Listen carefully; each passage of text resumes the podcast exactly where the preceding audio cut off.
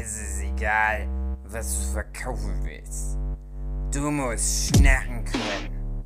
Schnacken, schnacken, schnacken. Jo, hallo, komm mal rein hier, wenn du Bock hast. Äh, das ist das Intro zu unserem Podcast. Manchmal geht's ums Backen, manchmal ums Kochen. Wird auch diesmal wieder ganz okay. Versprochen. Versprochen. Hallo, guten Tag, herzlich willkommen zum Abschnacker Nummer 19. Mit dabei André Diers, Philipp Petzold, Guten Tag. Malina, Hallo.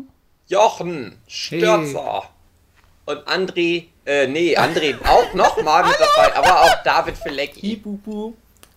Dave, hast du gemerkt, dass ich dich aufgrund, weil du jetzt das schwächste Glied bist, in der Kette schon praktisch aussortiert habe? Du hast mich geandreht, steht da als Verb dafür. Wie geht's euch? Ich hoffe gut. Na klar. Das Wetter ist gut. Die Stimmung Alle ist bis auf gut. Div geht's gut. Na, du erzählst es ja nicht, wie gut es dir gerade geht und warum. Also ich kann ja mal sagen, seitdem ich wieder regelmäßig zeichne, habe ich das Gefühl, dass mein Ellbogen so richtig stark geworden ist. Also der, Richtig der sprüht vor Energie. Ach schön. Ich habe da Muskeln jetzt dazu bekommen, die vorher niemals da waren. Also ich habe Krass. das Gefühl, der ist gerade richtig cool. Geil. Ja, das stimmt, aber das ist mir auch aufgefallen. Obwohl ich ja gar nichts besonders mache, denke ich in letzter Zeit, dass ich viel stärker immer Ja, werde. aber Philipp, Also- bei dir, Ja. ist Immer das der- besser. bei dir ist das der Ellenbogen im linken Arm, weil du die ganze Zeit dir einen drauf runterholst, wie geil deine Tusche-Skills sind. Ich zeichne rechts und wichse links gleichzeitig. Deswegen kann ich das auch nicht mehr so ewig machen, weil ich dann so einen Krüppel-Ellbogen habe wie du. Wow. Nee, Dave, erzähl mal, wie ist es denn? Das heben wir uns für später auf, aber Okay. Er schon mal versprechen für, für Dirk und die anderen Zuhörenden, ne? Da ist mir was Komisches passiert. Also ihr kennt ja schon die Ellenbogengeschichte, schön und gut. Aber an der Ellenbogengeschichte hängt noch was dran, das war ganz seltsam. Und das erzähle ich dann. Aber jetzt will ich erst mal wissen, was euch so alles passiert ist in der letzten Woche. Hm. Ich bin jetzt neuerdings Wikinger. Okay. So habe ich mir Wikinger mal vorgestellt. ja, ungefähr. Genau, kleinwüchsig, südfranzösisch, Bisschen gelb um die Nase. Ja, genau. bisschen einfach, ja, genau. lieben Vögel. Und Nudeln. Ähm, ich habe es jetzt mal gewagt. Ich habe es jetzt wirklich mal durchgezogen. Ich habe einen DNA-Test machen lassen. Schon wieder. Also ein Oh, echt- haben wir doch schon alle mal. Einen echten. Aha. Na toll, André. Ähm. Schneid das mal raus, weil damit Ja. zerstörst du ja unsere perfekte Illusion. Also ich Aber, einfach. äh, aber ich möchte das nur wirklich jetzt mal ganz kurz Ja. sagen. Es gibt wirklich einige Hörende bei uns, die glauben, dass der große Nerdship Podcast DNA-Test vom letzten Oktober, dass das echt war. Echt? Und wenn du Also jetzt erzählst, oh ja, jetzt aber mal ein richtiger DNA-Test, Ja. du wirst drei, vier Leute richtig traurig machen. Okay, aber die Realität tut nun mal weh und ich will den Leuten nicht weiter die Illusion aufrechterhalten. Ja. Ja, Ja. also ich habe das vor, vor drei, vier Wochen machen lassen. Das hat eine Weile gebraucht. Und die Ergebnisse standen vorgestern oder so an. Und jetzt weiß ich, ich bin zu 1% Nigerianer. zu, Sage ich jetzt nichts dazu. zu, zu 9,5% Nordafrikaner. Mhm. Sage ich jetzt nichts dazu. Ja. Und äh, vieles ist so Mischmasch, so griechisch, italienisch. Ach was. Aber- mhm. Das Aber ja was eben so, so äh, für mich persönlich interessant ist einfach, dass ich zu 25,8% Skandinavier bin und das ist ja so Wikinger-Bereich. Ich bin zu einem Viertel Ich das, Ja, ist, das ist sehr einfach formuliert. Es ist sehr rassistisch zu sagen, dass, dass alle Skandinavier automatisch Wikinger sind und, genau. und auf Streifzüge gehen und vergewaltigen und morden und rauben. Das ist sehr Ja. rassistisch. Oha, es gibt oh fuck. sehr viele Norweger und Schweden, die sehr Ja. selten vergewaltigen und nicht, weil sie wirklich Aber wenn André jetzt zu denen gehört, dann kann er sich das doch rausnehmen, oder? Eben, ich, ich kann nur jetzt brandschatzen, wie ich will. Ja, es ist halt Teil einem deiner Viertel Kultur. da. Das ist meine Kultur! kennt ihr Zu also, einem Viertel gehört mir der Anteil. ganz ganz kleine Geschichte, da war Huki glaube ich auch mit dabei, oder? Wir waren ja in der Gruppe, in der Kreativgruppe zur Kulturhauptstadtbewerbung für Chemnitz und da hatte auch unser, ich sag jetzt mal äh, Vorgesetzter oder wie auch immer so eine Geschichte erzählt von der Stadt, die diesen Kulturerbe-Kram verspielt hat, weil die da irgendwo in Belgien oder wo die sind, haben die die Tradition, dass die jedes Jahr ein Fest machen, ein Volksfest, wo die irgendeine Kultur verarschen und das so richtig übertrieben aber. Und wenn die dann zum Beispiel sagen, ah, dieses Jahr sind, sind was sich die Juden dran, dann machen die sich Masken mit schön langen Nasen und so Ringellöckchen und, und irgendwie so äh, mit, mit, mit äh, Geldgier und so Zeug. Ne? Also die, die machen das bewusst so ein bisschen satirisch überspitzt, aber das ist natürlich nicht konform mit den moralischen Werten einer Kulturhauptstadt-Titelvergabe. Und die haben aber gesagt, ja, dann fickt euch doch, ihr scheiß Zigeuner. Nein, aber ihr wisst, was ich meine. Äh, damit die halt weiterhin ihr rassistisches Fest machen können. Und die gehen das halt auch alles genauso durch. Also die haben halt jedes Jahr irgendeine andere Minderheit, die die dann durch den Kakao ziehen. Und dann aber mit allem drum und dran. Das ist auch wichtig fürs Gemeinschaftsgefühl. Genau. Ja, ich frage mich wirklich, wie sich sowas entwickelt, so eine Tradition. Das Wo hatte ich auch gerade im Kopf. Ja, ich glaube, bis vor ein paar Jahren hatte jedes Land diese Tradition in irgendeiner Form. bis jetzt darf es nicht mehr machen. Wenn ich mich noch daran erinnere, wie Karneval, als ich klein war, noch war. Also, was man sich da noch erlaubt hat mit, mit dem Chinesen, der dann halt so einen Indianer. Reishut auf hat und dann Augen zusammengekniffen. Ja, du, du, du, du, du. Und sowas. Ist ohne Scheiß. Also, so wärst du heute in Deutschland ganz schlecht dabei bei Twitter. Naja, die, Aber- die Welt und, hat sich ähm, verändert. Aber ganz oben in deutscher Comedy. Ja, genau. Jetzt kannst du noch punkten Und- damit. Du hast es ja auch angedeutet, Dave. Ähm, äh, ganz viel Französisch irgendwie dabei, was den angeht. Nein, nicht ein bisschen Französisch ist irgendwie dabei. es geht in die genau entgegengesetzte Richtung. Ich habe hier so eine World Map und da ist nichts, was Spanisch oder Französisch ist. Und nichts wirklich Deutsch. Französisch hat ja auch nie einer behauptet, Ja. André. Ja, doch, nicht ich- du ich- behauptet, dass du... Ich habe es immer behauptet, weil mir das So. meine Mutter gesagt hätte, dass es Ja, bei ihr so war. Und sie wurde ja adoptiert, deswegen. In Wirklichkeit hat sie sich vor. Ja, Nein, äh, das sag ich nicht, das ist gemein. ja. ja, aber dann, Dann stimmt gemein ja deiner nicht. Mutter gegenüber und rassistisch. Mhm. Das sage ich nicht, André. Gene werden durchs Adoptieren doch auch vererbt, oder? ja, Genau. genau. Laut Simpsons werden auch bei einer, bei einer Hochzeit die Hälfte der Gene auf den Ehepartner übertragen. Boah. In Alabama ist es ja so. Ja, ist wie Tom Alabama. Aber trotzdem, wie funktionieren diese Gentests? Weil wann immer ich das mal gesehen habe, dass das jemand Ja. machen lässt, dann ist immer irgendwie alles dabei. Also Ach so. Ähm, Also Wie, eigentlich macht man so äh, Zungenstäbchen und da Dings äh, Spucke ran, aber André hat halt in ein Glas reingewichst. ja, ich habe eigentlich, da genau. Ein Also, Arzt für die Tür gestellt. also die haben mir so, ein- so ein pa Paket geschickt, ähm, wo eben diese Stäbchen drin sind und mit eben auch einem Rücksendeformular und hast du gesehen und ich soll halt diese Stäbchen äh, zwei äh, davon benutzen, äh, in die Wange irgendwie, meinen Speichel speichern. Oh. Aber wie du halt, wie Hugi schon gesagt hat, ich habe dann einfach Sperma genommen. nein, das Aber meine ich nicht dein Ich meine Sperma, einfach die- sondern das, was alles was auf dein die dann- Sofa klebte. was die in deiner DNA, wie das dann funktioniert, worauf die das Oh. zurückführen, das ist äh, der wissenschaftliche Ähm, Aspekt, da habe ich keine die, Ahnung. Die analysieren einfach nur die Bestandteile der DNA und gucken einfach, was sind die Abstammungen. Ja, genau, einfach so. Ja, einfach so. ja. Ich habe damit auch keine Ahnung. die Ich seh halten nur- das so ran und Ja. dann ist das Ja. so farbmäßig und dann gucken sie, wo passt Ja. das ganz gut. Ja, die Genau. machen nur Ge Geschmacks- und Geruchsprobe. genau. Ich bin mir sicher, die haben so einen, so einen Generator, wo die einmal auf so einen Button Ja, klicken ja. und dann kommt da irgend so ein Spaßergebnis raus und das schicken die dann an Leute raus. genau. Ah, das Schöne ist, ich habe dann auch so eine Art Datenbank, die speisen ja die Informationen rein mit meiner Mhm. und mit anderen und dann habe ich jetzt hier irgendwie eine, eine Cousine dritten Grades, die zu 2% mit mir verwandt ist. Ähm, Also nicht beigehen, ah, André. ja, mal gucken. Naja, doch, darfst du ja. Und das Na, ist aber nicht bloß André, du, irgendwie was eine das kreative eigentliche Problem jetzt Partnervermittlung. ist? Hm. äh, die Leute, die in solchen Datenbanken sind, ne? Ja. wenn es jetzt irgendwelche Sexualstraftaten gab, Ja. dann kommen die auf dich, kommen die jetzt. Ja. Oh, Weil jetzt haben sie deinen Sperma, jetzt haben sie Stimmt. deine Gene. Fuck. Jetzt kannst du das nicht mehr machen. So Na gut, früher. jetzt, jetzt höre ich auf. Jetzt Und vor allem. André, Noch alles, einmal. was länger als 15 Jahre alt ist, wird jetzt auch noch geahndet. Also, da kommt einiges auf dich zu. Oh fuck, scheiße, die fuck Die schöne Zeit ist vorbei, André. War schön mit dir. Ja, ja, war schön. Und skandinavische Länder liefern aus, also du musst noch weiter weg. Vielleicht doch Mexiko. so schließt sich der Kreis. Ja. Aber zu 1% bin ich an, ama, äh, amazonische Ureinwohner.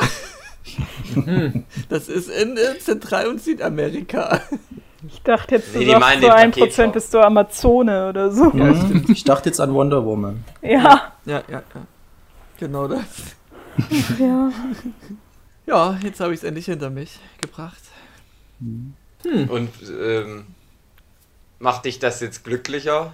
Ähm, es macht einen nicht glücklicher, aber gewissenhafter einfach. Gewissenhaft. Ja, Ja, dass du jetzt warum? aber weißt, wo es ist, dass ich halt nicht weiter Lügen verbreiten muss, dass ich südfranzösisch sei. Ähm, ja, Hätte sie ja auch einfach so nicht verbreiten müssen, die Lüge. ja, stimmt. Aber ich wusste Wusstest nicht, ob es ja. eine Lüge war, deswegen. Jetzt Ah, weiß ja. ich ja, dass es eine Lüge war. Was kostet der Ich- Spaß? Ähm, 50 Euro, 60 Euro. Oh, Boah. Na, hättest du auch 10 Packungen Zigaretten von kaufen. Ja, stimmt. Ja, wenn ich Raucher wäre, hast du recht, ja. Ah, Aber durch Rauchen sterbe ich nur ganz schneller und krieg André, wenn du rauchst, bist du nicht 25% Wikinger, sondern 100% Genau. cool. Genau. Aber das hat sich ja, das hat ja auch so richtig abgeflacht, so dieses Rauchen bei Jugendlichen, habe ich das Ja, Gefühl. finde ich gut. Finde ich gut. ist aber komisch. Ich habe das auch gehört. Aber alle jungen Leute, die bei uns auf der Arbeit jetzt anfangen, rauchen alle. Ja, weil das, Ja, das sind Job halt die macht. coolen. Ja. Ja, alle coolen Leute aber noch erklären. Ja, genau. ich weiß nicht. Hab ich den Job in den letzten zehn Jahren vielleicht cool gemacht? Oh, Natürlich. Nein. Nein! Aber apropos Arbeit, ich war letztens wieder an einer Pumpstation, also so ein Ort, wo man hinfährt, um abzumasturbieren. Ja, Haben wir in der letzten Folge festgelegt, äh, ja. festgelegt. Aber diesmal hat es auch gepasst, weil das war eine Pumpstation, äh, wo eine Gärtnerei ist. Ne? Und jetzt kommt's, André. Hm. Das wird dir gefallen. Also die ganzen Klischees von früher, dass so die hübschen Menschen äh, Stewardessen sind oder Ärzte und Ärztinnen, stimmt nicht. Es sind Gärtner. Gärtner und Gärtnerinnen und Gärtnerinnen. Denn ich stand da so und dann Gär- haben die Gärtnerin, hatten ja. halt irgendwie haben sich so unterhalten und die waren dann da so zugange und ich guckte dann so durch so Gebüsche durch. Das waren alles die schönsten Menschen der Welt. Da standen fünf der schönsten Menschen der Welt. Harte, alltägliche, körperliche Arbeit. Das ist das Schönheitsideal, habe ich gedacht. Die waren alle braun gebrannt Ja. und hatten so Bodies, gut durchtrainiert. Ach, das war schön. Das, das klingt irgendwie nach einem Drogenrausch, den du hattest und hast den Garten Eden geblickt. Nee, das war einfach Zufall. Das, das, das, Ich Okay. wollte, ich hätte so fast schon gedacht, ich stelle mich dazu, Und- aber die hat mich dann einfach gesteinigt, Ja. glaube ich. Weil die, Also hast du nicht angequatscht. nee, Nicht so neugierig. schöne Menschen. Oh fuck, da warst du richtig eingeschüchtert. Ich glaube, in eine von denen war ich schon mal verliebt, weil ich die immer beim Fahrradfahren morgens, Oh. äh, kamen die mir immer entgegen. Krass. Da habe ich schon gedacht, die muss ich mal ansprechen. Aber das hatte ich dann, glaube ich, gemerkt, seitdem fährt die woanders. Oh, hatte ich für einen Stalker gehalten. Naja, Traurig. Ja, Aber trauriges Wenn Leben. es ums Klären geht, äh, was ist da bei dir so abge, äh, angefallen, äh, Marlina?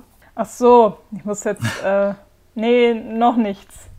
Ach, ach so, nicht. schiebst du auch auf, wie Dave jetzt das Thema aufschieben will. Okay. Seit wann? Seit gestern oder wie? Hä?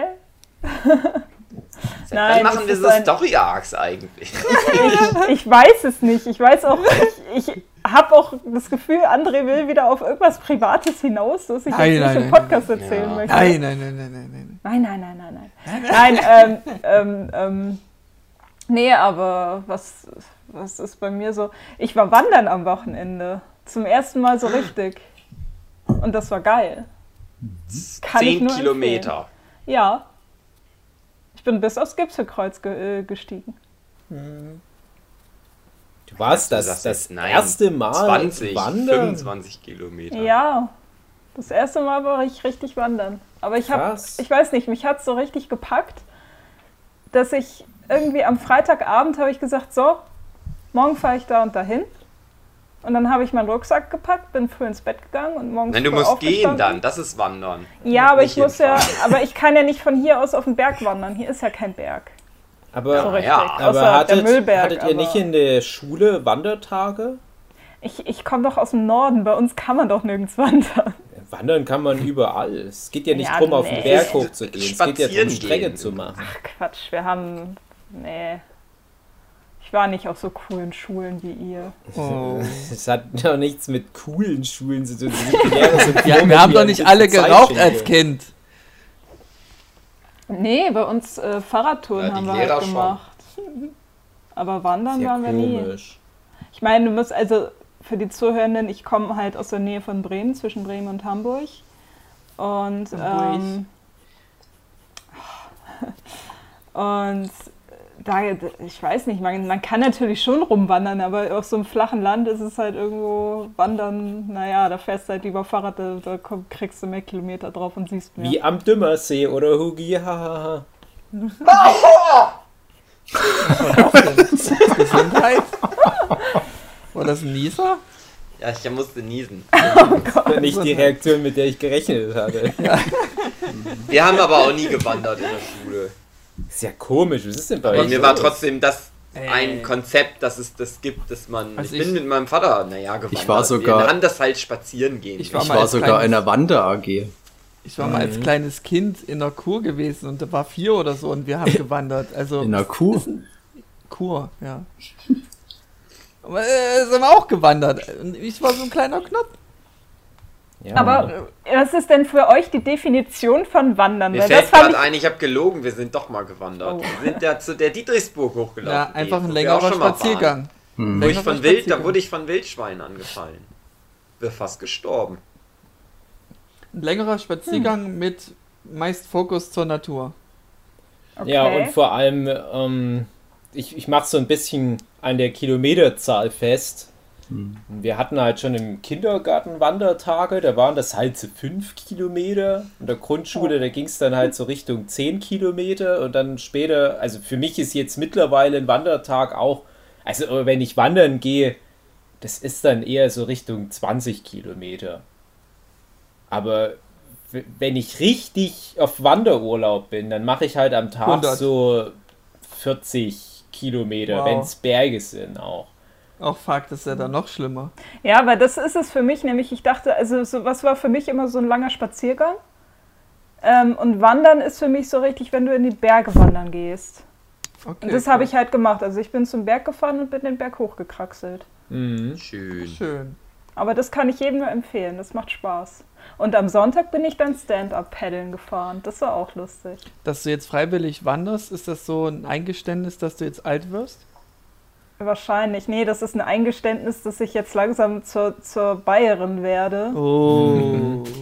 und ich das langsam annehme, die Kultur und so. Oh. Das Der Matthias, der hat ja jetzt die Natalia Schiller zu uns in die Region gelockt, in sein Pfefferkuchenhaus.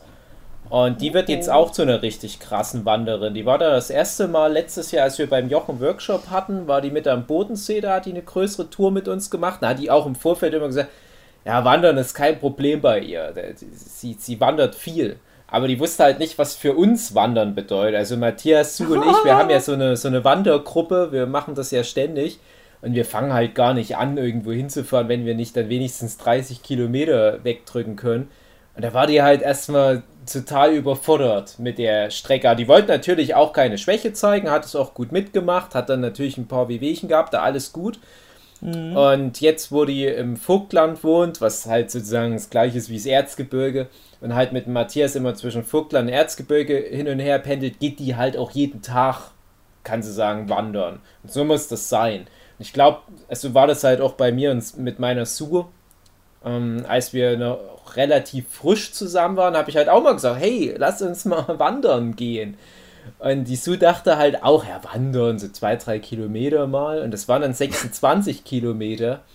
Und da dachte ich schon, okay, das war's mit der, mit der Beziehung. Das ein, findet ein frühes Ende. Aber danach hat sie sich dann eingekuft und jetzt mittlerweile sind noch 26 Kilometer bei der auch so zum Warmwerden eher.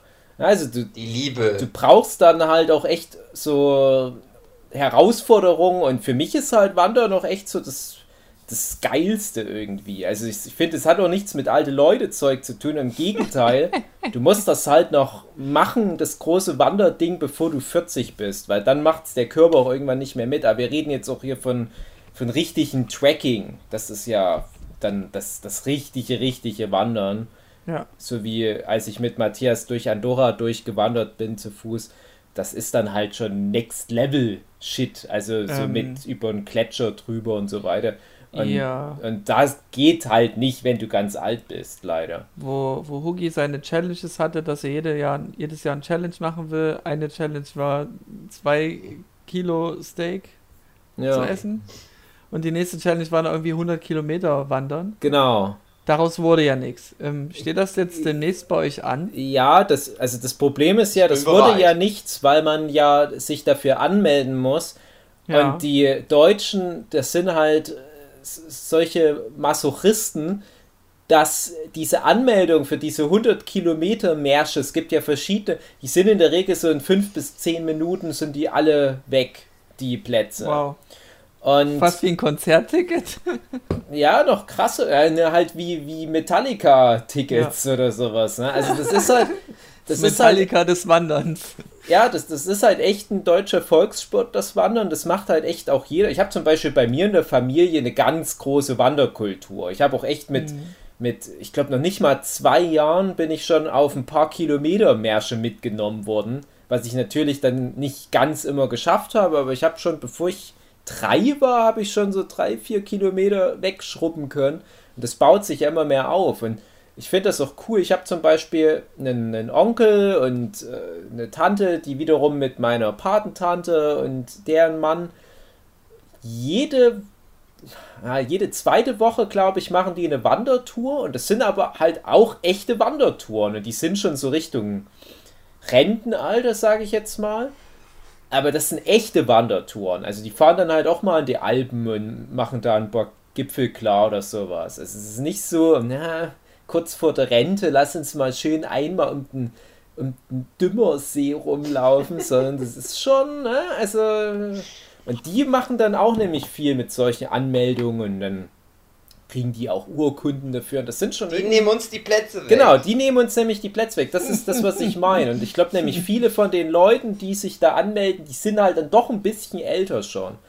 Das ist halt das eine, ne? die, bei die, diese 100 Kilometer Strecken, die sind halt dann nicht so anspruchsvoll. Das ist halt nur die Strecke. Also wer schon mal mehr als so und so viel Kilometer gelaufen ist, der weiß, was ich meine. Ich glaube, unter uns hier, glaube ich, bin ich wahrscheinlich der Einzige, der schon mal in die Richtung was weggelaufen hat.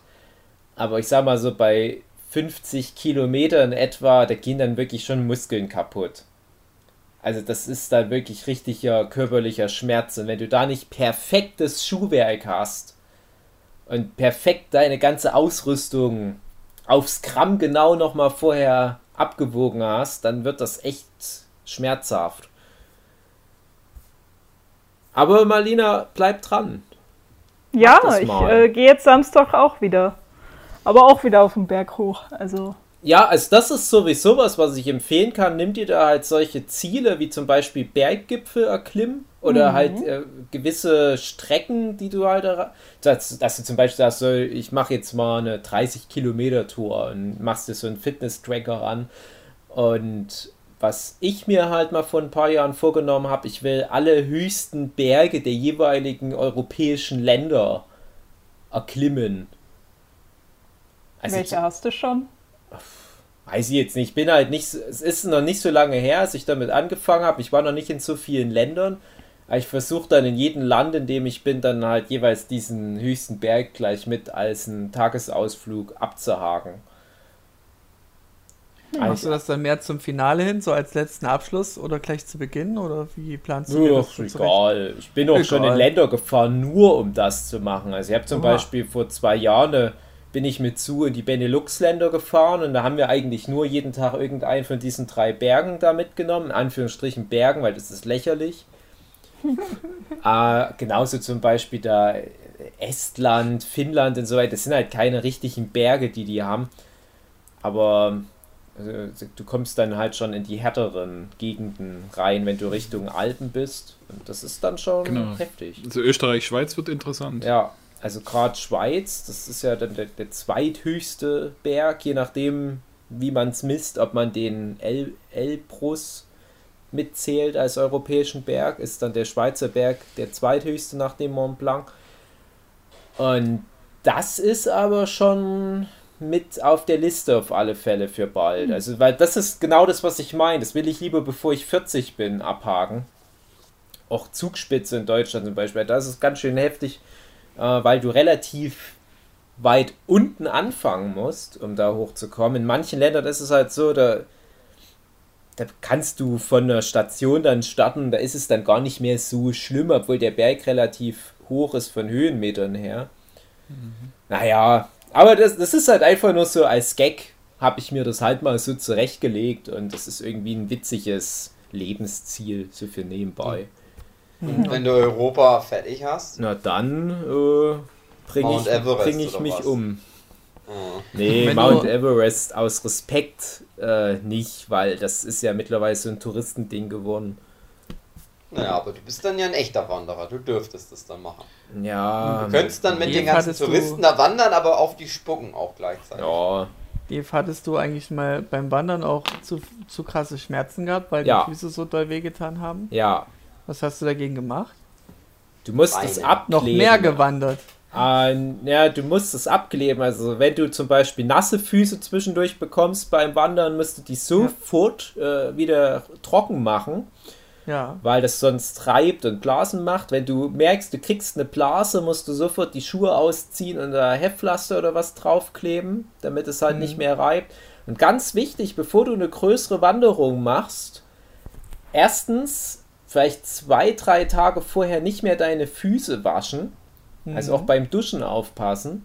ja. Und zweitens nicht rasieren, egal wo am Körper. Also Marlina, auch für dich ganz wichtig, auch Intimrasur. Zwei, drei Tage mindestens vorher nicht, Och, vor Mann. allem keine Intimrasur. Egal was für heiße Tinder-Dates du da Ich wollte jetzt auf den Berg klar wegflexen, machen willst. Also ich hatte teilweise meine schlimmsten Schmerzen beim Wandern einfach nur, weil ich untenrum schick aussehen wollte und da nochmal schön nass drüber gegangen bin. Du kriegst da aufgeriebene Haut und das entzündet sich und das, das, das brennt bei jedem Schritt im Schritt. Das ist als, also der Schweiß, der ist ja salzhaltig und dann hast du da überall diese Mikrorisse und das Salz, das fließt da so rein und das, also das ist Ah. ein krasser Schmerz. Das ist wie mit, weiß nicht, ob ihr das schon mal hattet. Ich bin ja früher manchmal so Halbmarathon noch gelaufen und da kam das dann irgendwann immer mit diesen äh, wunden äh, Brustwarzen. Kennt ihr das? Habt ihr sowas auch schon Mhm. mal gehabt? Ja, ich wollte es gerade sagen. und da muss man die sich dann halt auch am besten abkleben. Also wenn du dann merkst, okay, jetzt geht das los, das wird nicht besser. Also Ich habe das ganz doll, weil ich so komische Haut habe. Ich habe zum Beispiel, wo du es jetzt gerade sagst mit dem Rasieren im Schritt, ich kriege das auch ohne, dass ich mich rasiere, weil ich so in Hautfalten so manchmal wund bin. hm, Ich habe es auch unter den Armen ganz schlimm. Ja. Dass Ich, also ich habe da irgendwie so trockene Haut unter den Armen und das reißt das irgendwann auf. Au. genau, also du kannst Das da Leben. mitnehmen. Ich habe halt immer beim Wander Ja. Wanderzeug einen Eimer Melkfett dabei und das und Babypuder geht auch gut. Also es ist halt echt krass, also man unterschätzt das. Das ist halt immer beim, beim Wandern, deswegen sage ich auch immer zum Hugi, unterschätzt das man nicht so die, die ersten paar Meter denkst du, ja, ich muss ja jetzt nur den ersten Kilometer noch 100 Mal wiederholen. Und dann habe ich ja auch 100 Kilometer, aber man darf das nicht unterschätzen, wie dann so der ganze Körper aus dem Leim geht. Mhm. ist halt schon Ja. belastend. Und wie sehr kannst, würdest du die Schmerzen vergleichen, die du mal hattest beim Wandern im Vergleich zu jetzt? Ach, das, äh, Nicht schlecht, André. Ja, nicht schlecht. Wollen wir da, ich wollte eigentlich noch mal kurz vom Philipp wissen, was das für eine dubiose Wander-AG war, in der der war. Hau mal raus. Das war zu Grundschulzeiten. Ein Nachbar von mir, der hat das gemacht. Der hat das quasi irgendwie mit der Schule so einen Deal gemacht, dass der sich da kleine Kinder schnappt und, Nein. und die Heimat zeigt. Also, das war relativ harmlos. Ich, wenn ich mich recht entsinne, das war nach der Schule. Total bescheuert, dass ich das überhaupt mitgemacht habe. Und jedenfalls sind wir dann mit dem halt wandern gegangen in der Heimat. So, da haben sich ein paar Leute zusammengefunden. Es war nicht lange gewesen. Lass es mal die ersten zwei Schuljahre vielleicht gewesen sein, die ich das mitgemacht habe. Ja, bis halt dann dein Aber ja, das war Körper die nicht mehr in sein Beuteschema reinfällt. Genau. Mit Sackhahn ist es dann vorbei. Genau. Ja. Typisch Nee, Wandern. jedenfalls. Das, das war halt die Wander AG, relativ unspektakulär. Ah, schön. Hm. Ja, bei uns war das halt auch so, dass die ganzen Kindergärtnerinnen, die Grundschullehrerinnen, die waren immer ganz versessen darauf, uns ihre Heimat zu zeigen. Mhm. So kommt das eine zum anderen halt. Also ich habe da zu Grundschulzeiten halt echt schon so viel vom Erzgebirge kennengelernt, da kann ich heute noch von profitieren und bin ich auch sehr dankbar dafür. Ja, ich lese zurzeit gerade, weil wir gerade bei Heimat sind und so Kolorit aus der Heimat. Ähm, das hat mein Papa mal auf irgendeinem Flohmarkt gefunden, so ein kleines Buch mit Sagen, weil wir wohnen ja hier im ähm, Oberlausitz, Mhm. gibt's einen Faltenberg und alles. Und da hast du so ganz viele Heimatsagen. Und da habe ich jetzt halt dieses Buch und das ist echt interessant, wenn man so mal eine, ich sag mal, Fantasiegeschichte liest, wo dann die Ortsnamen vertraut sind, weil man die halt kennt, die Ja. Orte, die da genannt sind. Das ist echt cool. Also gibt's sicherlich interessante Sachen zu jeder Heimat, egal wo du lebst. Und ich finde es immer ganz interessant, wenn man da mal was in die Hände bekommt. Habe ich, das- hab ich das mal erzählt, als mir meine Schwiegermutter so ein Sagenbuch mitgebracht hat aus Mittelsachsen? Ich, mir ist, als Mhm. hätte ich das schon mal erzählt. Mhm. Sagt mir jetzt Also ich kenn's nicht. Äh, ich, ich, ich war als Kind ganz großer Sagenfan. Ich glaube, das ist bei mir ein ganz wichtiger Punkt, warum ich so gerne jetzt so Monster zeichne und Mhm. sowas. Oha. Und äh, ich war halt schon als, als Grundschüler, ja, schon eher eigentlich so als, als Kindergartenkind. Ihr kennt ja die ganzen Monster in My Pocket Geschichten und so weiter. Das, das eine hing mit dem anderen halt zusammen, dass ich halt die Monster in My Pocket auch gesammelt habe, weil ich gemerkt habe, ah, da gibt's den Zyklop aus der griechischen Mythologie und da gibt's hier das aus der Bibel, das Monster und, ja, und so weiter und so fort. Und das war halt für mich immer wie, wie so ein riesiges Fantasy-Franchise. Und äh, ich dachte dann halt, ja, okay, alle Sagen sind immer irgendwie cool und mit Action und Helden und Monstern und habe dann halt angefangen, regionales Sagen mir reinzuziehen. Habe dann halt schon festgestellt, na, okay, ist nicht ganz so geil. Aber ich habe da immer noch so ein Fable dafür. Meistens geht es dann nur um so ganz banalen Kram, maximal so ein Geist kommt da mal vor oder der Teufel, aber halt selten irgend so was Cooles wie ein Cerberus oder eine Hydra. Und da hatte ich halt vor ein, zwei Jahren von meiner Schwiegermutter da so mehrere Bände sogar mitgegeben bekommen. Ähm, das, das ist halt aus der Region, aus der halt die Su kommt, also Mittelsachsen. Und die hatten da bei der Gemeinde, wo damals die Schwiegermutter noch arbeitete, halt diese ganzen Geschichten gesammelt und hatten das dann halt als, als, als so ein, weiß nicht, wahrscheinlich so eine äh, mit, mit äh, öffentlichen Geldern finanzierte Sagensammlung gemacht. Ich dachte eigentlich nicht schlecht. Aber dann habe ich mir das, die Bücher halt mal durchgelesen und das war wie so Schläferz für Sagen. Also das war der langweiligste Drecksscheiß. Das tut mir auch ganz leid für die Region, aber die hat nichts. Die hat wirklich gar nichts Interessantes zu bieten an Geschichten. Und da war wirklich eine Geschichte, die kann ich grob zusammenfassen, weil du das auch gerade sagtest, dass wenn du da irgendwo lang wanderst, dann ke- erkennst du die Orte teilweise wieder aus den Sagen. Und da ging es um so einen Mönchsstein. Und da war dann die atemberaubende Sage, warum der Mönchsstein Mönchsstein hieß. ist das halt wie so eine Geschichte aufgebaut. Und letzten Endes ist aber die Geschichte, ja, da ist halt ein Mönch von A nach B gewandert und dann musste der sich ausruhen und hat sich auf den Stein gesetzt. Wow, wow. Das ist die wow. Geschichte. Und es viele Geschichten sind so. Und ganz oft geht es halt um eine gewisse weiße Frau. Und es ist so ein ganz komisches Ding bei uns in der Region. Wir haben ja, wie gesagt, ganz viele, äh, habe ich zumindest schon mal in einer anderen Folge erzählt, wir haben ganz viele Burgen und Schlösser. Ich glaube, so in ganz Deutschland die größte Dichte an Schlössern und Burgen. Und ganz viele von diesen Gebäuden haben eine Sage mit einer sogenannten weißen Frau. Das ist dann immer irgendein Burgfräulein, was mal eingemauert wurde aus Strafe für eine Liebelei mit einem. Und ach, egal. Äh, es ist immer so eine Origin-Story. Da ist eine Frau tragisch ums Leben gekommen und die ist dann als Geist den Leuten dort erschienen. Und die weiße Frau von eckige Klammer und dann kannst du irgendein Schloss oder eine Burg einfügen, eckige Klammer wieder zu. Und da habe ich mich gefragt, ob da mal in den 90er Jahren, als diese ganzen Schlösser und Burgen restauriert wurden, ob da mal jemand wie so ein Franchise verkauft hat, dass da irgend so ein, so ein Typ, vielleicht so ein gescheiterter Fantasy-Autor, der der nächste Holbein werden wollte, aber es halt einfach nicht gepackt hat, so die eine Idee hatte von der weißen Frau und ist dann wirklich da durch das ganze Erzgebirge und Mittelsachsen gegangen und so, hey, ich habe hier so, so eine Idee für Marketing, für, für euer Gebäude, hier, so weiße Frau, so ein Geist. Und es ist halt nur so eine Theorie von mir. Da habe ich aber neulich mal meinen Opa gefragt. Und der hat dann jetzt aber im Prinzip bestätigt. Der hat nämlich gemeint, das gab es früher noch nicht. Ich meine, der ist Baujahr 32. Und als der klein war, hatten diese ganzen Burgen und Schlösser noch nicht eine Geschichte von einer weißen Frau, die vor 400 Jahren oder wann da ums Leben gekommen ist. Diese 400 Jahre alte tote Frau, die gibt es erst seit den 90ern auf all diesen Burgen. Das ist schon irgendwie komisch. Naja. Also wir haben bei uns auf dem Hohenzollern auch eine weiße Frau. Ja. Die Geschichte davon. Aber ihr habt ja, Das ist nicht nur im Sachsen. aber ihr irgendwo. habt ja jetzt auch äh, a Cure for Wellness.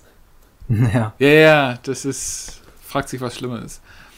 Und bei uns ist er auch nicht tot gewesen, sondern äh, bei uns war die weiße Frau jemand, also die Burg ist irgendwie immer mal wieder belagert gewesen und die weiße Frau hat dann halt Nahrung den Belagerten gegeben. Ah, okay. Und da suchen sie immer noch, äh, also es muss irgendwie so sein, dass sie da äh, entweder durch Höhlen oder eben äh, unter dichtem Buschwerk, das da hin und her gelaufen ist, ohne dass man sie erkannt hat, durch die feindlichen Linien durch. Man hat da dann Zeugs hochgeschmuggelt. Ja, Mickey Maus Hefte, Zigaretten. genau, was man so braucht. Ja, aber, aber ich frage mich gerade, wie das in Afrika wäre, wenn die auch so Sagen von der weißen Frau haben. Das ist einfach nur irgend so, so jemand aus Dänemark. Ja. Es ist ja nie eine weiße Frau wegen der Hautfarbe, sondern weil sie eben Ja. ein weißes Kleid anhat. Was auch ganz toll ist, wenn du in der Nacht irgendwie guckst, dass du unbeobachtet irgendwo hinschleichst, hast du am besten was Weißes an. Genau. So nicht Super so Idee auffällig. damals. Deswegen sind da Leute damals nicht so alt geworden. Ja, und deswegen sind die dann zu Geistern geworden. Ja. Ja. Ach, schade, dass da die Region nicht so viel geiles Zeug zu bieten hat hier. Hm. Das Ich habe mal wäre. ein Buch aus der Ecke, aber eher so Nordrhein-Westfalen äh, gelesen, das Mhm. ja auch hier in der Nähe ist. Was halt auch so Sammlungen einfach waren aus so, vor allem aber nicht, ja, Sagen auch, aber vor allen Dingen Sagen, die dazu dienten, Kindern Angst zu machen. Ja. Und das war aber das Witzige daran war, dass das ganz oft aber sowas war wie, eigentlich haben die Eltern das verkackt. Also irgendwas ist passiert, die, die Eltern haben irgendwas gemacht und die, die, die, die Message war, ja, macht das dann nicht später, weil dann werden eure Kinder auch alle gefressen So, von der das erinnert mich einfach an die japanische. Mythologie mit den Yokai. Weiß gibt's- ich nicht. gibt so viele Mythen und, und Erzählungen. Da gibt es auch eben eine Yokai-Geschichte über diese, ähm, die, diese japanischen äh, Türen, die man auf und zuklappen kann. Ähm, diese, diese aus, Die aus Holz und japanischen Türen, Ja, die man auf und zu machen kann. der so auf und zu Die schieben kann. Mensch. Schiebetüren mit diesen, ich weiß nicht, woraus das besteht, aus so so eine. Art Gitter hat und dann Papier Ach drum ist. Ja. Und da gibt es auch eine Mythologie, dass du da nicht reinstechen darfst, weil dir irgendwas Schlimmes passiert. Es äh, klingt immer alles, die Mythologie klingt immer irgendwas wie Pädagogik, irgendwas mit Erziehung, dass Kinder Ja, das und das der- nicht machen dürfen. Aber der Witz war ja, dass die Eltern das immer gemacht haben. Ja. Also, dass das Kind gelernt hat, ah ja, ich darf nicht das machen, was meine Eltern jetzt gerade machen, weil mir dadurch was Schlechtes passiert, durch das, was meine Eltern machen, Hm. dann mache ich das später mal besser. Okay. Also nicht so, nicht so direkt, nicht so Okay. wie, nee, hier, ihr sollt nicht so lange draußen bleiben, weil Mhm. dann sterbt ihr, sondern ja, eure Eltern, die bleiben so lange draußen und haben Spaß, weil die noch einen saufen wollen mit Nachbarn. Ja, aber weil der Mann nicht da ist, kommt irgendwie der Mann mit den vielen Augen und bringt dich jetzt um. Ich finde das aber interessant, weil Oder genauso so. funktioniert ja eigentlich in Echterziehung, weil ich bin zum Beispiel auch so geworden, wie ich bin, weil ich nicht so wie meine Eltern werden wollte, weil ich da Ja, halt das- negatives Beispiel hatte in vielerlei Hinsicht. Obwohl ich denen natürlich dankbar bin für ganz viele Sachen. Ich habe da zum Beispiel immer gedacht, no, ich will halt nicht so berufsmäßig so enden wie die, deswegen muss ich jetzt mehr lernen für die Schule. Oder ich will nicht so einen dicken Bauch wie die Mama, muss ich Sport machen. Aber das hat ja alles nichts genützt. Nee, hat nichts Weil- genutzt. Du bestreitest deinen Lebensunterhalt mit der Kunst und du brauchst einen Arm für deine Kunst, aber hat sich ausgearmt, Ja, anscheinend. naja. Erzähl doch mal. Soll ich das jetzt mal erzählen? Ja. Also, ich hatte ja, ich weiß gar nicht, wie viel davon in der Folge drin war, aber ich hatte letzte Woche ja schon schlimm Arm. Also viel Ellenbogen. gejammert, daran kann ich mich erinnern. Ich weiß, dass, dass das dann so richtig schlimm wurde, als wir durch waren mit der Folge und noch so ein bisschen unter uns gequatscht hatten. Da hatte ich da dann so, richtig schlimm. so richtige Wellen, wo ich meine Sätze nicht mehr beenden konnte. Und ich habe aber dann irgendwie noch trotzdem eine Stunde oder so mit euch gequatscht, total dumm. Und ich bin dann richtig zusammengebrochen. Also es ist jetzt ist keine Übertreibung. Ich bin dann wirklich so richtig hier auf dem Fußboden lag ich dann so rum und dann- ich konnte nichts mehr machen. Und ich war an dem Dienstag auch sogar bei einer Ärztin und es ist, ist ganz schwierig hier irgendjemand zu finden, der sich das überhaupt mal anguckt, weil Ärztemangel und so weiter. Aber das geht ja schon viel früher los. Und, und das, das wird halt gleich wichtig für die Geschichte. Und ich hatte ja sogar bei dem letzten Workshop beim Huki schon die Probleme mit dem Ellenbogen. Und das kam aber immer eher so phasenweise. Also gerade in der Woche beim Huki war es halt nicht so gut. Dann in der Woche danach, da habe ich dann mal so richtig den Ellenbogen überansprucht. Da war es danach wieder besser, weil es gibt ja so diese goldene Regel, wenn ein Gelenk weh tut, dann muss man es bewegen.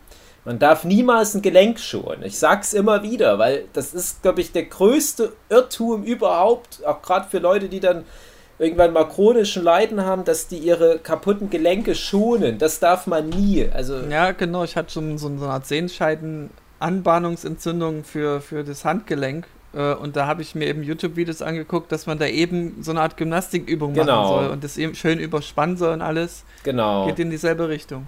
Genau, also egal was es ist, ich hatte jetzt mittlerweile auch schon so viele Spottverletzungen, die auf die Gelenke gegangen sind.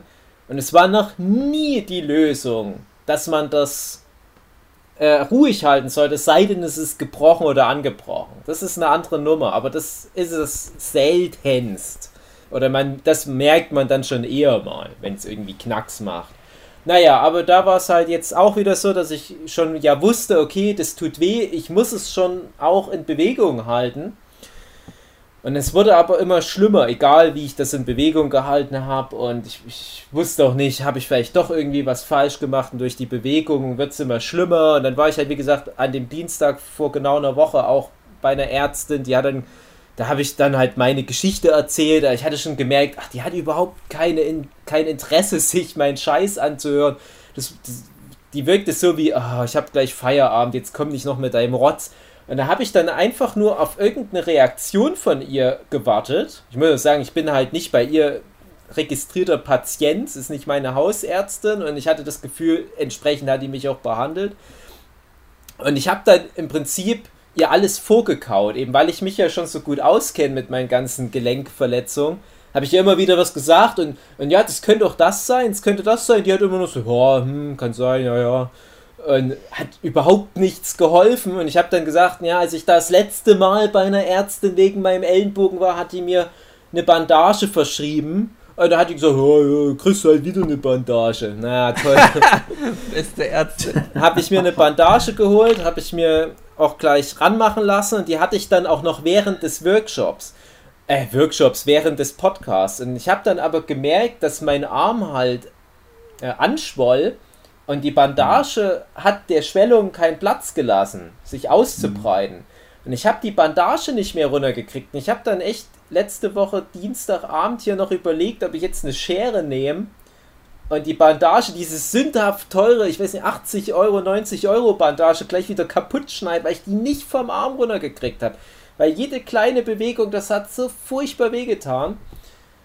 Naja, und es ging dann so weiter. Es war so, so eine Ärzte-Odyssee. Ich will ja mal den Ärzten nicht auf den Keks gehen. Ich dachte, ich war ja jetzt schon beim Arzt, äh, sogar bei mehreren. Und vielleicht soll es halt einfach nicht sein. Es wurde dann immer schlimmer und ich hatte dann immer so Schübe. Jeden Tag hatte ich dann Schmerzschübe, die wurden auch jeden Tag schlimmer und der Arm wurde regelrecht steif. Und ich wusste ja, ich musste ihn ja in Bewegung halten, aber jeder Zentimeter nach oben oder unten, das waren so höllische Schmerzen. Ich bin da sonst nicht so zimperlich. Müsst ihr mir einfach mal glauben, aber das war zu heftig. Und ich hatte dann immer irgendwelche krassen Reaktionen. Also dann an dem Dienstagabend nach dem Gespräch war dann noch, glaube ich, noch, dass ich das erste Mal so richtig wie Schüttelfrost bekommen hatte vor Schmerzen.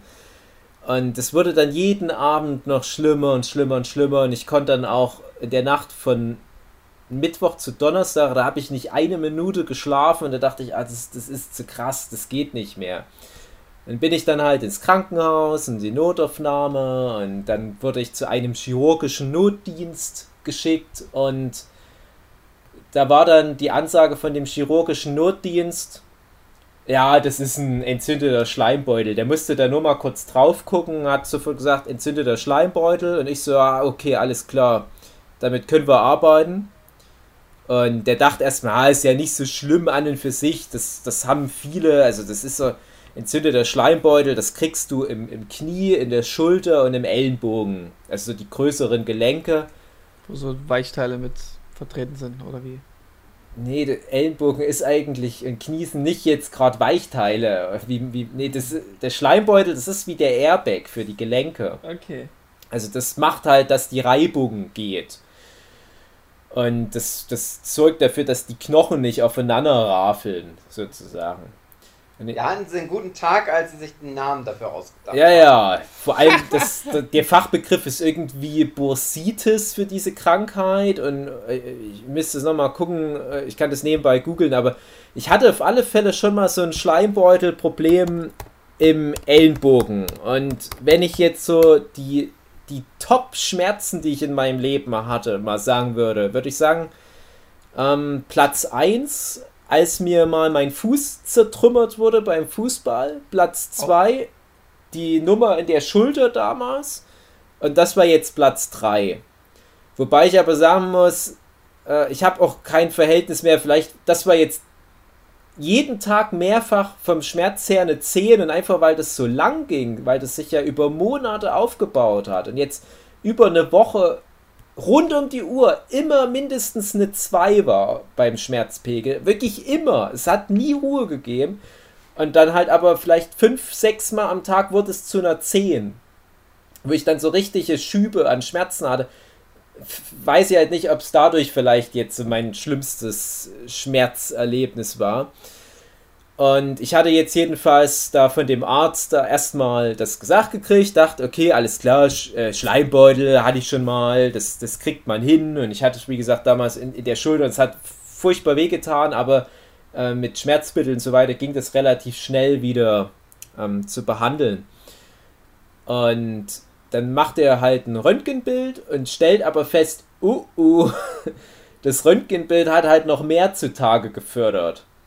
Fuck. Und da war halt schon so ein ganzes Sammelsurium an Problemen im Ellenbogen. Und der meinte, der war, also ich habe es auch gesehen, da war eine relativ große Kalkanlagerung in meinem Ellenbogen. Und der, der Schleimbeutel halt richtig groß. Und der meinte noch sowas wie, das ist sehr selten, ne? Also, dass, dass es so, so Kalk im Ellenbogen gibt, das weiß man, dass das vorkommt, aber in der Regel nicht so viel. Und generell eher selten, weil Menschen normalerweise den Schmerz nicht so lange ertragen, dass das sich so lange ansammeln kann. Und dann hat er gemeint, ich muss ja ewig lange Höllenqualen gelitten haben, um so eine Menge an Kalk anzusammeln. Ich so, ja, hab ich. Das hatte meine Oma mal mit Nierenstein. Nierenstein? Ja, gibt's. Ja. Da hatten die auch äh, sowas gesagt, wie das kann eigentlich ein Mensch gar nicht so Ja. lange aushalten. Das waren halt irgendwie dann so faustgroße, naja, Ach, nicht ganz ja, faustgroß, aber das ist- die sind normalerweise so ganz klein und die hatte halt so riesige Steine. Das ist auch, glaube ich, alles etwa der gleiche Ursprung für den ganzen Kram. Und das war für mich dann auch so ein erhellender Moment, weil ich dann gemerkt habe, ich habe so drei Problemgelenke. Und da habe ich dann gemerkt, wahrscheinlich ist das bei all diesen Gelenken das gleiche Problem, nämlich die Schleimbeutel, dass sich die Schleimbeutel ständig entzünden. Und ja, man kann da mit einer Bandage was machen. Man muss das aber gleich, wenn das so anfängt, ein bisschen mal hier und da ein bisschen zu, zu kratzen oder zu, zu stechen, so fängt das immer an. Dann machst du die Bandage ran und hörst vielleicht mit der Übung auf, die du gerade machst. Aber ich hatte das halt schon chronisch. Und da hilft eine Bandage nicht mehr, ganz im Gegenteil. Und der Arzt hat auch gemeint, die ganzen Ärztinnen, die mir in den letzten Jahren Bandagen verschrieben haben, die haben das mit schlimmer gemacht dadurch. Ah, Weil, ja, und gerade die, die mir das letzte Woche Dienstag gegeben hat, die hat, die hat äh, wirklich sozusagen meinen Arm aufs Spiel gesetzt damit. Kann man das nicht äh, recht, rechtlich irgendwie zur Anzeige bringen, sowas? Doch, bestimmt. Also ich habe schon überlegt, noch schlimmer, schlechte das ist ja- Google-Bewertung. Nein! Ja, ich habe ihr halt ja das alles erklärt und mit der bloßen Erklärung hat es dem anderen Arzt letzten Endes gereicht, um sofort zu schlussfolgern, was ich habe.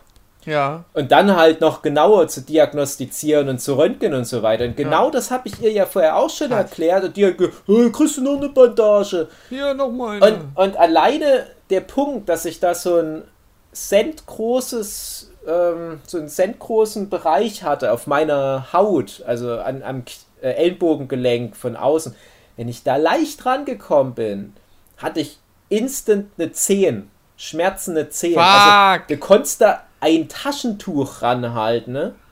Und es war eine Ah. Instant 10. Und dann Fuck. zieh mal ein T-Shirt an oder was auch Ja, immer. geil. Oder versuch das Ding mal zu kühlen mit einem Kühlakku. Ich konnte teilweise den Kühlakku oder die, Cremes oder so nicht mal ranmachen. Und alles falsch gemacht, die Ärztin. Hm. Und der Arzt hat es dann aber hinbekommen. Und äh, diese, diese Kalkablagerung, die können schlimmstenfalls, glaube ich, sogar zu Knochen werden. Also das kann dann halt echt passieren, dass die dann, wenn die jetzt noch länger äh, unentdeckt geblieben wären, dann wäre das irgendwann eine Verlängerung des Ellbogens, dann ist dann Geil. Versteiftheit der Ellbogen und so weiter. Also eher eine Einschränkung. Ja, es ist eher schlechter als besser. Ja. Aber das Problem war halt, dass der Schleimbeutel schon so riesig war bei mir, dass und der Schleimbeutel halt auch noch voller Kalk, dass halt alles blockiert hat in dem Ellenbogen und kontinuierlich alles rund um die Uhr auf die Nerven gedrückt hat. Und abends, und das ist für die Krankheit üblich, für so eine Bursitis, ähm, wird dann die Durchblutung irgendwie so, dass das noch mehr anschwillt. Das bedeutet dann ab einer bestimmten Uhrzeit, das war dann immer jeden Tag ab da so 20 Uhr rum, äh, schwollt es so stark an, dass ich ab da dann praktisch in so einem Dauerschub, Dauerschmerzschub war. Scheiße, scheiße. Und scheiße. ich hatte ja dann von dem Arzt zum Glück was äh, bekommen, um mich äh, wegzuballern. Das war auch damals, als ich Endlich. das mit der, mit der. Schulter hatte. Da konnte ich mich dann noch richtig wegballern. Ich bin jetzt praktisch dauerhaft nur noch auf, auf Droge. Geil. Und, und ich bin jetzt auch über die meiste Zeit des Tages schmerzfrei und muss halt ganz viel meine Übungen machen. Ich habe halt auch übrigens das erste Mal seit langem wieder so Fitness gemacht und alles auf einer Hand. Stimmt, du kannst auch schlecht Liegestütze und sowas machen. Genau, also ich habe echt, äh, du merkst doch erstmal, wie oft du deine Ellenbogen brauchst. Und, Ja. und ich mache zum Beispiel, sag jetzt, und ich werde nie wieder sowas wie äh, Plank auf dem Ellenbogen machen, weil das ist, das ist alles so Zeug, das äh, führt halt zu sowas. Und ganz oft bekommen auch Leute diese Schleimbeutelentzündung im Ellenbogen einfach nur, weil die viel am Rechner sitzen und ihren Ellbogen immer so aufsetzen. Und das kommt halt schleichend. Bei mir war es halt aber durch ganz viele Einflüsse, viel auch durch, durch Sport und Sascha Huber Hypertrophie-Handeltraining, aber ich glaube ganz viel, ähm, weil ich halt wirklich auch ein paar Mal einen Schlag auf den Ellenbogen bekommen hatte in Au. letzter Zeit. Ne, das ist für, für sich war das noch nicht schlimm, aber da hat sich wahrscheinlich schon hier und da was entzündet, was dann über die Dauer chronisch wurde. Und ähm, ja, ich hatte es ja schon angekündigt, da war mir noch was ganz Verrücktes passiert. Und zwar an dem Tag, wo ich dann endlich die richtige Diagnose hatte. Ich habe übrigens noch nicht mal alles aufgezählt, was noch alles in dem Ellbogen war, aber das Wichtigste ist halt der Kalk und so weiter. Schlüssel. Und dann hatte ich halt an dem Tag ja Schmerzmittel zum Glück schon. Und da hatte ich aber meinen letzten großen Schmerzschub nochmal. Ich war halt ein bisschen betäubt. Ich hatte halt meine ersten paar Tabletten eingeworfen und habe schön Übung gemacht und habe dann so etwa eine halbe Stunde gebraucht, um meinen Arm einmal von so 90 Grad Winkel auf ja, fast gestreckt zu bringen und nochmal eine halbe Stunde, um ihn weiter nach oben anzuwinkeln. Da war ich dann ganz stolz, dass ich das geschafft habe. Habe aber schon zu Sue gesagt, wir haben das auch beim Spazieren gemacht, ähm, habe ich gesagt, Sue, ich werde dann große Schmerzen haben. Ich sag's nur schon mal. Weil wenn jetzt die Schmerzmittel nachlassen, dann wird sich das dann melden für diese Übung. Ah, Ich musste ja diese Übung machen, mir blieb ja nichts anderes übrig, aber ich war halt nicht vorbereitet, wie krass der Schmerz war. Und das ging dann irgendwie so schlagartig wieder los, 21 Uhr rum oder was. Ich sitze in der Stube und will das gerade wieder kühlen und auf einmal zieht es mich wieder so zusammen.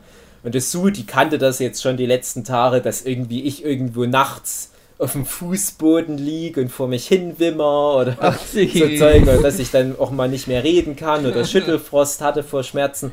Und die dachte auch erst, ah ja, jetzt hat er halt wieder so einen Schmerzschub, was willst du machen? Die konnte halt auch nichts mehr machen.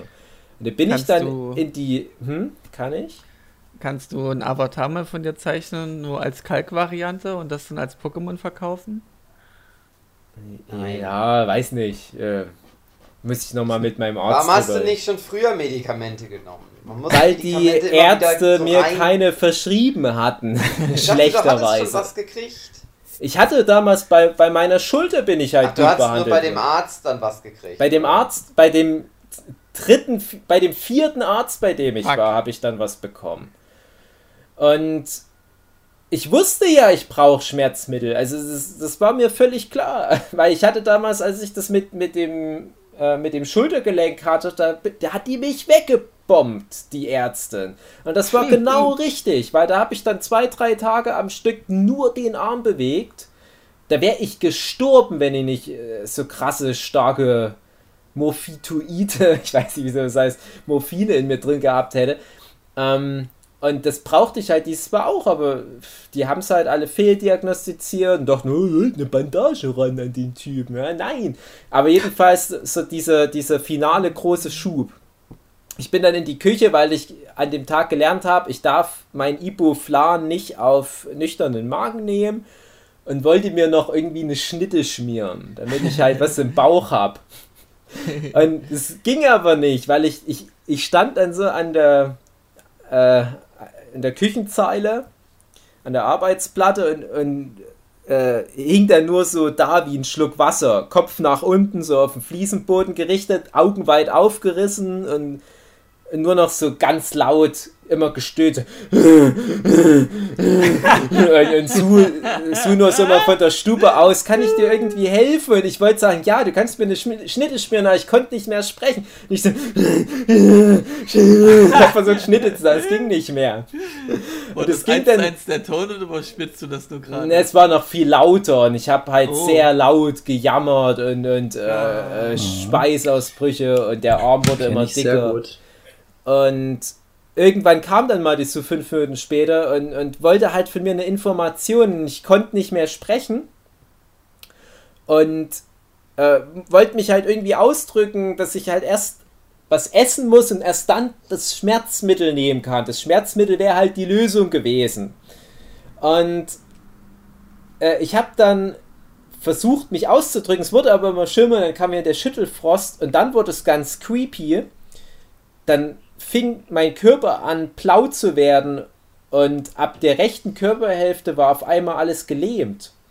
Und das habe ich richtig über die, die Finger erstmal gemerkt, in meiner rechten Hand, also die zu dem kaputten Ellenbogen merkt, wo ich dachte, ja, okay, das kann ich noch irgendwie nachvollziehen.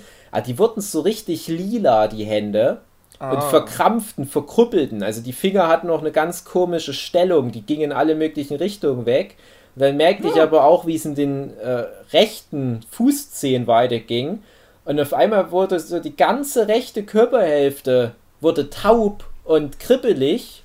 Zum Halbseitenspasti, wo sie Genau, und, und äh, war halt anscheinend nicht mehr durchblutet, ja? weil es wurde alles lila. Und das so hat eine Angst gekriegt. Und ich habe dann Auch. äh, irgendwie einen Zettel, einen Kuli genommen, mit der linken Hand versucht aufzuschreiben, gelähmt. Und äh, das hat er erst beim zweiten oder dritten Versuch geklappt, dass die Sue erkannt hat, was ich da sch schrieb. Und ich fand die ganze Situation so abstrus, was mir da passiert ist. Die hat es dann irgendwann kapiert durch, durch Zeichensprache, dass die mir eine Schnitte schmieren muss, du damit ich nicht sterbe. auf einer Tastatur tippen können mit der, mit der freien Hand? Es war wahrscheinlich kein Computer an und ich weiß nicht, Okay. ich konnte generell nicht so koordinieren, weil ja ständig Okay. Schmerzwellen durch mich durchging. Und ich konnte mich irgendwie aber so an die Küchenzeile noch ranlehnen, äh, während halt die eine Körperhälfte äh, zu, vor sich hin taubte. Und ich wusste halt nicht, ist das Scheiße. eine Art Schlaganfall oder ein Infarkt oder was. Panikattacke. Nee, keine Panikattacke. Also Panikattacken kenne ich halt von der Sue, aber ähm, Hm. das war halt... Äh, Es gibt so welche mit Ausfallerscheinungen, aber dann würde es nicht passen, dass dann alles anläuft. An- an das finde ich Ja, krass. Naja, nee, also Panikattacken, das hatte ich mit Sue mal ein paar Jahre lang. Also da, da bin ich mittlerweile gut informiert, auf welche Zeichen ich achten muss, weil ich das tatsächlich sogar überlegt hatte in dem Moment, ob das zu einer Panikattacke passt. Aber ich hatte keine Panik. Ich wollte noch versuchen, in Anbetracht der Lage geordnet das Problem zu lösen. Der hat einfach Bock auf ein Brot. Nee, nicht Bock, es war halt wichtig, damit das Schmerzmittel wirkt. Und, und das, das Ende vom Lied war halt, äh, irgendwie habe ich es durch Zeichensprache hinbekommen, aber diese ganze Situation, das ging jetzt schon damit los, dass ich halt einfach es nicht hingekriegt habe, das so aufzuschreiben, was mit mir los ist. Das führte dazu, dass ich einen übelsten Lachanfall bekommen habe. Also ich habe wirklich so eine Viertelstunde durchgelacht, aber ich fand es nicht lustig, ich fand es gruselig und ich hatte so ein bisschen auch Angst, dass ich vielleicht sterbe. Und die Sue hat auch ganz viel Angst, dass ich vielleicht sterbe. Und dann habe ich halt, aber so, ich, ich kam mir so lächerlich und albern und hilflos vor und dachte mir, wenn jetzt, wenn, wenn ich jetzt alleine leben würde, ich weiß nicht, wo das halt geendet hätte. Und ich war halt einmal in der Woche, das war, glaube ich, am Mittwoch, nee, es war am Donnerstag, genau, da, da warst du noch mal bei sich auf Arbeit. Und äh, ganz lange, spät abends war die da noch auf Arbeit irgendwie. Und ähm, die konnte mir da halt auch nicht helfen, als ich gerade so einen Schmerzschub hatte. Das war halt so ein Ding, wo ich dann wirklich eine halbe Stunde irgendwo in einem dunklen Zimmer auf dem Boden lag und nicht mehr aufstehen konnte. Und dann musste ich halt so lange da liegen, bis die Sue von Arbeit gekommen ist. Und, und es kam so alles zusammen in dem Moment. Ich habe halt so mich so lächerlich und schwach und, und sinnlos Dann gefühlt. ist das nicht scheißegal, wenn es um deine Gesundheit geht, Dave? Wie du, wie Nein, du da weil ich fände es auch irgendwie, ich fand es halt auch irgendwie lustig. Okay. Das, ich denke aber auch, dass das halt auch so Nervenschaden in dem Moment war, warum ich so lachen musste. Also es ist mir schon klar, dass das nicht ernsthaft lustig war. Es war mir so, so wie so. Vielleicht ein Sicherheitsmechanismus von deinem Körper, dass Nee, du dann okay, so also wenn- leidest. Also, Es ging- ich habe das. Ich weiß nicht, also du meinst so, dass so, so Hormone ausgeschüttet werden, die Mm. den Schmerz in dem Moment Ja, ein ja, bisschen irgendwie lindern. sowas. Ja, hm, okay, das ist eine interessante Theorie, da habe ich noch nicht drüber nachgedacht. Ich dachte nur eher, es ist gerade eher kontraproduktiv, weil ich durch das Lachen mich noch schwerer auf was konzentriere. Also noch, ich, ich konnte dann zum Beispiel das scheiß Brot, was ich dann zum Glück schon in der Hand hatte, nicht mehr essen, weil, weil ich so lachen musste. Okay. Ach, das war alles total albern, aber dann, das war so der letzte große Schub und seitdem äh, komme ich gut klar. Also ich brauchte dann erstmal so ein paar Tabletten, um das halt zu regulieren. Und ich habe dann noch so eine Tinktur, die ich dann immer drauf mache, ein paar Mal am Tag. Und äh, also ich bin wieder funktionsfähig, aber ich kann Yay. halt den Arm noch nicht so richtig für was Schweres nehmen. Aber das, das Wichtigste, was ich noch den Arzt gefragt habe, darf ich heute was für Instagram zeichnen? Der so, na klar. Und ich hatte ein paar Schmerzen. Übrigens, das war aber wahrscheinlich auch dann einer der Gründe, warum ich dann noch so zusammengebrochen bin, weil, also, das war, glaube ich, der, der Gold Watcher, falls ihr den gesehen habt. Ich mache ja gerade diese One Piece Charaktere in alt. Und da habe ich dann noch Ja. am Tag vorher geschrieben, Leute, ich weiß nicht, ob ich morgen was posten kann. Ich habe so einen kaputten Arm. Aber ich wollte auch nicht die Community im Stich lassen. Hab mit übelsten. Schmerzen diesen scheiß Goldwatcher gezeigt. Ich werde für immer, wenn ich das Bild sehe, werde ich da Ja. an diesen Abend auch denken. Schmerzassoziation. Ja, ja, also das war eine, das war so meine lustige Anekdote Lustig, zu meinem Ellenbogen. Ja. Der Ellenbogen ist der Nordpol des Menschen. Ja, Liebe Zuhörende, passt immer gut auf eure Schleimbeutel auf. Ja. Damit sich kein Kalk bildet. Genau. genau. Bis zum nächsten Mal. Tschüss. Tschüss. Tschüss. Tschüss.